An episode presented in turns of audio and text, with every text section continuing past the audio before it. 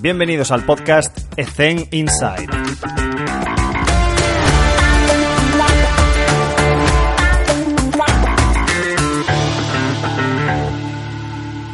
Muy buenas a todos. Chicos, hoy estamos con una persona muy especial que llevo mucho tiempo intentando hacerle una entrevista. Es Nicholas Hill. Es una persona que, bueno, seguramente ya la conoceréis, quizás no por el nombre, pero bueno, ha sido el preparador físico encargado de los All Blacks durante nueve años cargados de éxitos.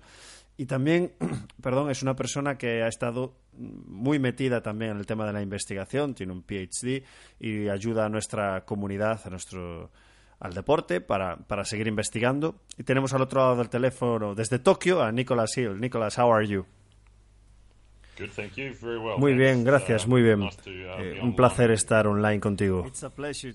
Es un honor teneros con nos- tenerte con nosotros en el show. Vamos a empezar con la pregunta básica y fundamental. ¿Cómo es la vida con los All Blacks? ¿Cuál es el secreto? ¿Cuál es la cultura?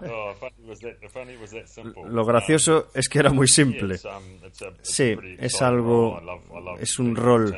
Um, muy excitante, me encantaba estar con el equipo, la cultura es muy Um, especial, es muy divertido, Um, trabajábamos muy duro, intentábamos. Um, hemos sido muy exitosos y intentábamos pasárnoslo muy bien y reírnos mucho. Nos encantaría saber cómo es el día a día como en preparador físico. Como preparador físico con los All Blacks, ¿cómo es tu día a día durante una semana? Porque quizás en Nueva Zelanda hacéis cosas diferentes. Aquí en España solemos decir en nuestra compañía que para llegar a Roma hay muchos caminos. So, así que nos gustaría saber cómo preparas a tu equipo. Un típico día, cada día es diferente. Depende si tenemos un partido muy importante.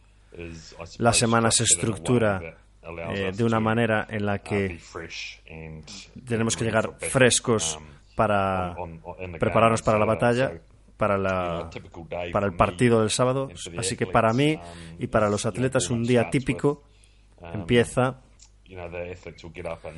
have te despiertas, te levantas, um, tomas desayuno, tienes chat con el, una I charla con el staff, vendamos a los jugadores, tobillos, rodillas, um, hombros, con tape. um, uh, Hacemos el trabajo de regenerativo, de, um, de movilidad, para empezar a mover el Um, cuerpo. Y luego vamos al bus, nos vamos a la zona de entrenamiento. Tokyo, the training ground's about a 20-minute bus Son trip away 20 from the minutos del hotel, más o menos. Um, Así que llegamos a la zona de entrenamiento.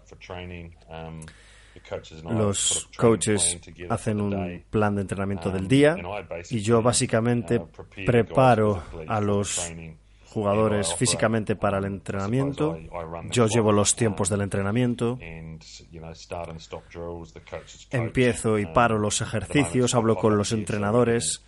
um, Tenemos uh, ciertas pausas para que beban, para que se hidraten, para que para que mantengamos la temperatura del cuerpo baja.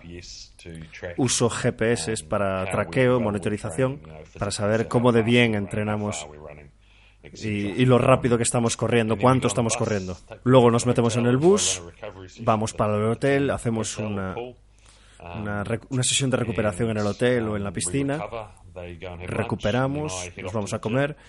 Yo voy hacia el gimnasio y ellos eh, hacen, depende del día, realizamos un trabajo u otro basado en lo que hemos hecho en el campo. Pero Entre una y dos horas en el gimnasio conmigo, y luego se van para casa para cenar y pueden tener algunas reuniones con los coaches, con, entre ellos, y podemos hablar sobre el partido, sobre las sesiones. Así que es un día muy duro, eh, todos trabajamos muy duro y estoy bastante ocupado todo el día. Gracias por eh, compartir esa información. Yo vengo del mundo del baloncesto y tenemos algunas estrategias hablando sobre el gimnasio. Tenemos estrategias para individualizar el trabajo que hacemos con los jugadores. Tienes 12, 15 en función de si estás en un equipo de Euroliga y nos podemos imaginar que en rugby tú tienes muchísimos jugadores que son muy diferentes en función de la posición. ¿Tienes algunas estrategias para individualizar el trabajo en un gimnasio porque todos son tan diferentes? Sí, es una pregunta interesante.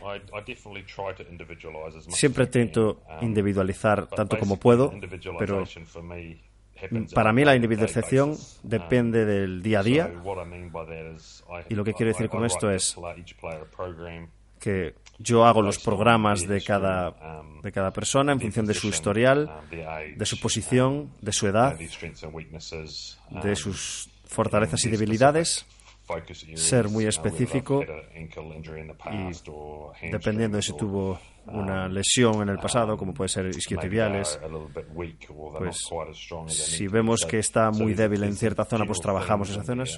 Trabajamos cosas muy generales, pero, pero siempre intento cambiar las rutinas de todo el mundo, sobre todo si tenemos una carga muy alta en el, en el campo me siento con ellos, 30 segundos, hablo con ellos, cambio cosas eh, del plan que teníamos pensado, basado en lo que tengo en el papel, en lo que hemos medido.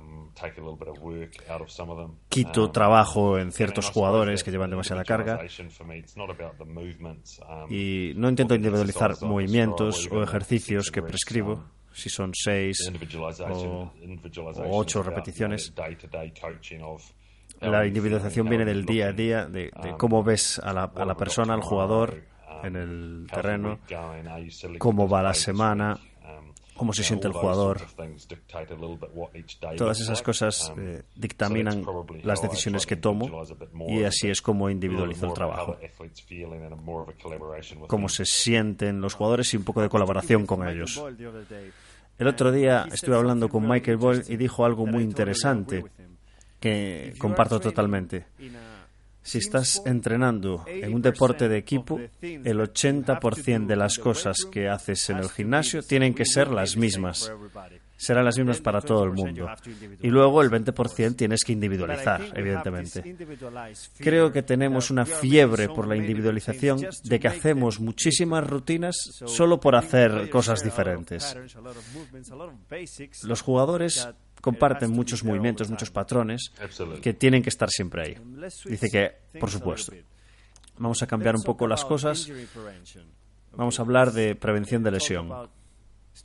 Hablemos de, que los preparadores físicos están muy concienciados con el tema de la preparación física y en rugby yo no conozco muy bien este, este deporte y me gustaría saber si sabes, si tienes algún trabajo específico, realizas algún trabajo específico a nivel de, de prevención. Me pregunta si en, el, si en la sala de pesas. Le digo sí, pero bueno, también en el terreno de juego. Creo que supongo que eh, lo más importante a la hora de individualizar viene en función de los requerimientos de posición. Por ejemplo, tenemos gente que tiene que ser muy grande y necesitan, tener mucha fuerza a la hora de empujar. Luego tenemos unos eh, alas que tienen que correr como el viento, pero luego, por supuesto, todo el mundo tiene que ser capaz de hacer el tackle y tolerar colisiones. Y luego otras cosas que, por supuesto, estamos pendientes de estabilizar el, el, hombro, de que el hombro sea una estructura fuerte y probablemente una de las lesiones más comunes que se producen en los jugadores de rugby son lesiones de hombro. Así que hacemos muchísimo trabajo en los hombros. Y luego nuestros jugadores grandes tienen que ser capaces de empujar, trabajan mucho en, intentar ser muy fuertes, hacen mucho squat, mucho deadlift, nuestros corredores hacen mucho más trabajo pliométrico y trabajo de resistencia y velocidad sobre todo. Ahora mismo, en la era de la tecnología y la información, tenemos muchas apps y softwares que podemos usar. Y en España pensamos que Tenía que ser algo que ayuda, que algo que sea auxiliar, no algo que, que te tengas que cerrar en banda. Así que, ¿recomiendas algún software o app que puede ayudarnos para hacer nuestro trabajo más fácil o para ayudar a nuestros atletas o clientes? Um, Sí, es una de esas cosas, ¿verdad? Que la tecnología está cambiando um, y supongo que hay un montón de información para nosotros um, disponible. Y supongo que en la sala de entrenamiento he probado muchas cosas y todavía sigo apegado a mi papel y a mi lápiz con el plan de entrenamiento y la razón por la que todavía sigo es porque me, me la puedo cambiar cada día para cada jugador en el, en el espacio en el que estamos hablando con ellos. Y todas las aplicaciones o softwares que podemos tener disponibles para que hay por ahí por el, para la sala de entrenamiento nos quita esa interacción con el atleta. Así que usamos muchas eh, apps y, y cosas así en, en la sala de entrenamiento y entre entrenadores y supongo que para mí y para mí cualquier cosa en la que puedas tomar vídeo es muy, muy útil. Así que si estás intentando entrenar movimiento en el gimnasio, cualquier app para grabar y enseñarles el movimiento les ayuda a mejorar ciertos puntos, cierta técnica, forma del movimiento. Así que no uso app, uso mi iPad, mi mi papel, mi boli, mi, bo- mi móvil, mi cámara del móvil. Tenemos un formulario de well-being para chequear y evaluar la fatiga, la calidad del sueño y para saber cómo se encuentran mis, mis atletas. Viene en vivo a mi y directamente a mi móvil. y esas son las cosas que utilizo ahora mismo. Lo intento mantener todo simple y pasar más tiempo con, con el atleta que, que detrás del ordenador. Gracias por ese consejo. Estoy totalmente de acuerdo. El, el papel siempre va a estar ahí, él siempre, siempre va a funcionar. Cambiando un poco de nuevo la temática, veo que has terminado una Ironman y una Seaman Sea Monster Swim, que no tengo ni idea de qué carrera es esta. Por eso le pregunto. No le entendí muy bien, la verdad, sinceramente, con todos vosotros, pero básicamente es estar en el océano, eh, un grupo de océanos que dijo que hay por ahí y que hay muchos nadadores y que es más o menos sobre 6 kilómetros y medio.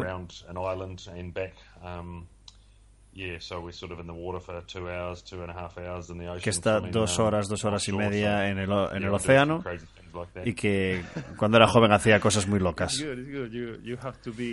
Y ya le digo aquí que tiene que estar realmente eh, muy en forma para acabárselo y que siempre intenta estar eh, con una buena condición física. Nicholas Gill ha, ha- ha escrito un libro, Health Yourself, y nos, y nos interesaría saber sobre, sobre el libro, si alguien quiere interés por leerlo. Sí, gracias. He escrito el libro seguramente porque me gustaría enseñar a las personas eh, a entrenar y los básicos del entrenamiento y de nutrición. Estoy intentando simplificar cosas para la gente y creo que mi frustración en Nueva Zelanda es que creo que hay muchísima informe- información y la gente se confunde con lo, con lo que tiene que hacer con este ejercicio o ser más activo y el objetivo del, del libro era ese, simplificar, simplificar las cosas. Creo que vendimos eh, 5.000, 6.000 copias y creo que sí, es en nuestra sociedad un problema muy común que no entiendan los básicos del ejercicio y la nutrición y modo de vida. En España somos uno de los eh, peores países a nivel de obesidad y seguramente tu libro nos pueda ayudar a, a la sociedad a, a que mejore. Y ahora podemos centrarnos en la gente que nos, más joven que nos está escuchando. Imagínate que hay un preparador físico que acaba de terminar la universidad y, y evidentemente cada uno quiere perseguir su pasión. ¿qué consejo le darías eh, con la experiencia que tienes? Y yo creo que lo que tienen que hacer es mantener las cosas simples.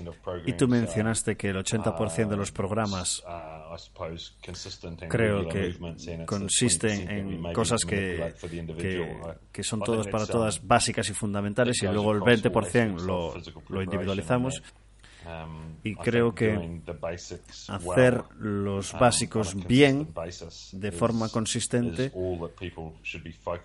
es lo que todo el mundo debería centrarse desde el principio. Porque un programa en el papel puede parecer increíble, pero después, a la hora de implementarlo, pues seguramente tengas, tengas problemas el atleta creo que le pertenece el entrenamiento. Es una cosa darles conocimiento y darles experiencias, pero también tenemos que intentar enseñarles, educarles. Y eso es lo más importante. Educarles, enseñarles a, que sepan qué es lo que tienen que hacer y cómo tienen que hacerlo. He tenido la suerte de trabajar con atletas de élite y creo que mi forma de enseñar ha sido más escucharles y adaptarme a ellos que un grupo más joven que necesita más ayuda de mí. Así que creo que la clave es mantener las cosas simples, no complicar las cosas y, y al final convertirte en alguien muy bueno en ello. conseguir experiencia y conectar con más gente, conocer más gente de la que puedes estar interesada y cada día es un día para aprender y no, no puedes dejar de aprender nunca. Para que todo el mundo lo entienda, eh, para ti, ¿cuáles son los básicos? Depende evidentemente del atleta y del deporte, pero para ti, ¿cuáles, ¿cuáles son los básicos? Supongo que, y esto um, se aplica a cualquier deporte, los um, básicos son prevención de lesión, um, y es diferente para cada deporte. Evitar la lesión de un deportista. No me sirve de nada tener a un atleta que hace muchas repeticiones y mejora su nivel de habilidad, pero si está siempre lesionado, no me sirve de nada. Así que la salud y la prevención de lesión es muy importante y eso implica no poner en riesgo a ningún atleta. La segunda cosa básica es ser fuerte. Necesitamos ser fuerte um, con movimientos eficaces y eficientes. Um,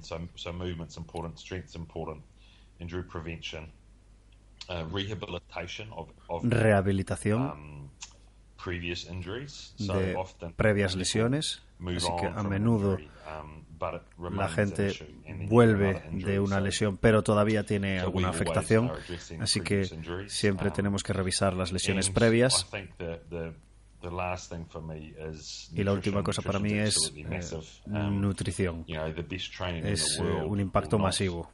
No vas a conseguir llevar tu juego a, a donde quieras si pones eh, las cosas equivocadas en tu boca. Da igual el trabajo que hagas, si, si tu nutrición es pobre, no vas a conseguir los beneficios que se supone. Otra clave fundamental es la progresión, ir poco a poco y buscar los picos de forma. Y creo que sabes que no estamos hablando de dormir, sino que es algo que ya asumimos pero creo que la secuenciación durante la temporada es importante. Eh, el trabajo de microciclo, del mesociclo, hablando de semana o meses, y cómo planificamos de temporada a temporada. Y bueno, sobre todo también cómo se comporta el cuerpo después de la sesión anterior. Gracias por tu consejo. Esa es una pregunta complicada.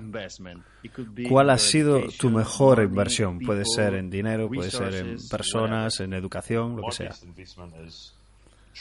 Mi mejor inversión ha sido viajar para encontrarme con otras personas y conocer otras personas, tener otras experiencias, otras ideas, ver cómo trabaja otra gente. Es una de las cosas que probablemente merece mucho la pena. Evidentemente puedes eh, estudiar, puedes leer libros. he hecho todo eso y creo que es muy importante, pero para mí ahora mismo encontrarme y compartir información e intentar aprender del resto de las personas es lo más importante para mí ahora mismo. Ojalá me hubiese pasado esto antes y encontrar estas experiencias para poder haber aprendido más rápido.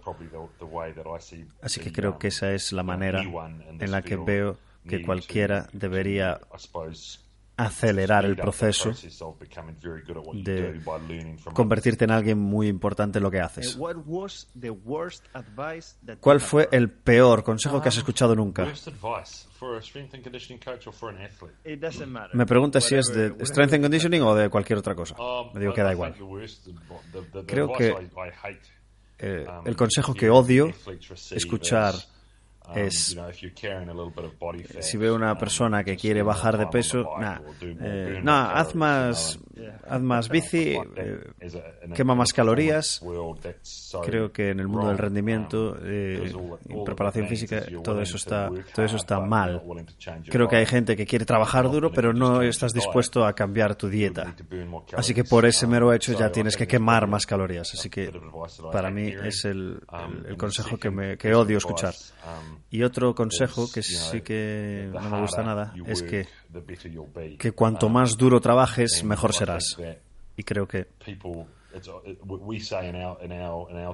lo estamos diciendo todo el rato que es muy fácil cambiar, es fácil correr y mejorar física, físicamente, pero es mucho más difícil eh, mejorar tus habilidades, cómo entiendes el juego.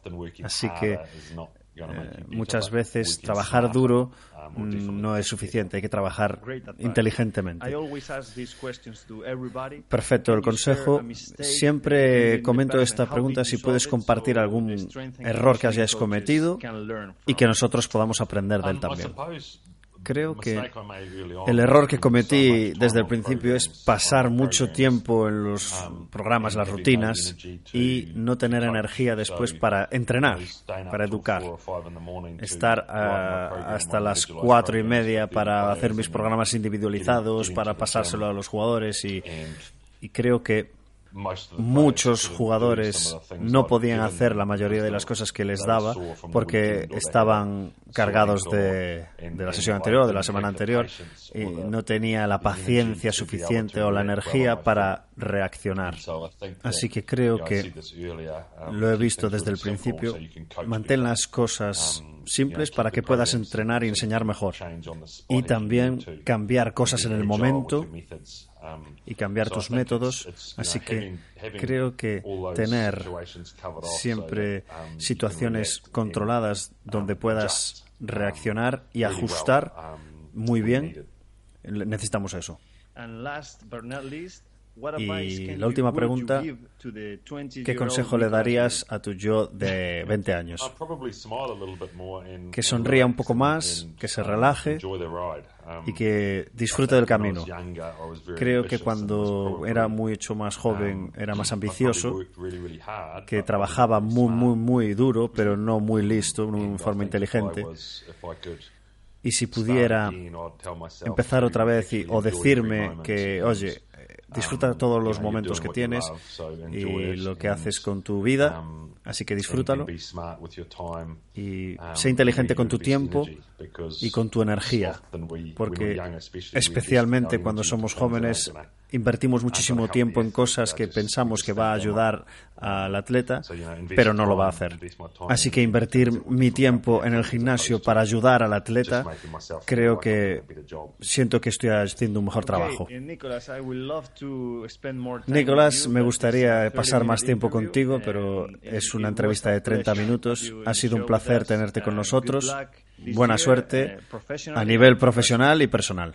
Gracias por invitarme y cuídate.